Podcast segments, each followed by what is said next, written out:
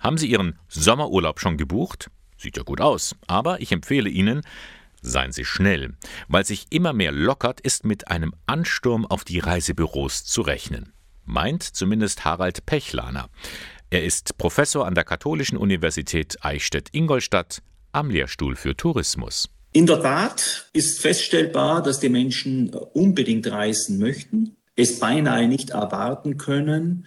Das hat einfach damit zu tun, dass man die äh, neu gewonnene äh, Freiheit wohl auch ganz stark mit Reisefreiheit äh, in Verbindung bringt und das Reisen jetzt sozusagen dieses neue Gefühl in dieser neuen Normalität darstellt. Kurzfristig zumindest.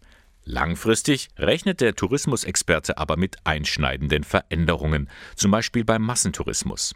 Der fiel ja bereits während der Pandemie aus, und in so manchen leidgeplagten Regionen sagten sich die Leute, naja, es kann ja auch schön sein, wenn man keine Gäste hat. Es gab extreme äh, Ausformungen äh, wie äh, in Venedig, wo man im Grunde genommen die Stadt und den ganzen Einzugsbereich ohne Gäste praktisch gar nicht kennt. Ja. Das waren völlig neue Bilder. Die Menschen haben das ein Stück weit auch genossen. Das wird Folgen haben.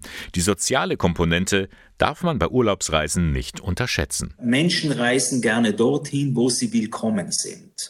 Und Fragen der Gastfreundschaft und Gastlichkeit werden in den nächsten Jahren wieder eine stärkere Rolle spielen. Begegnung im Urlaub wird äh, gewissermaßen auch wieder neu äh, bewertet äh, durch die Gäste, die sich auf den Weg machen. Das gilt auch für Fragen der Ökologie und der Nachhaltigkeit. Die Menschen werden zwar weiterhin per Flugzeug in die Ferne reisen, aber sie suchen sich ihr Ziel bewusster aus.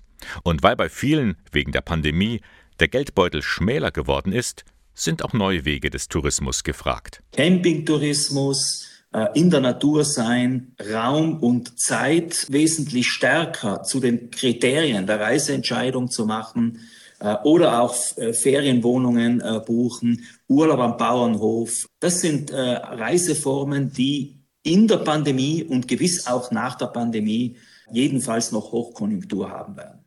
Eines aber wird sich auch für längere Zeit durchsetzen.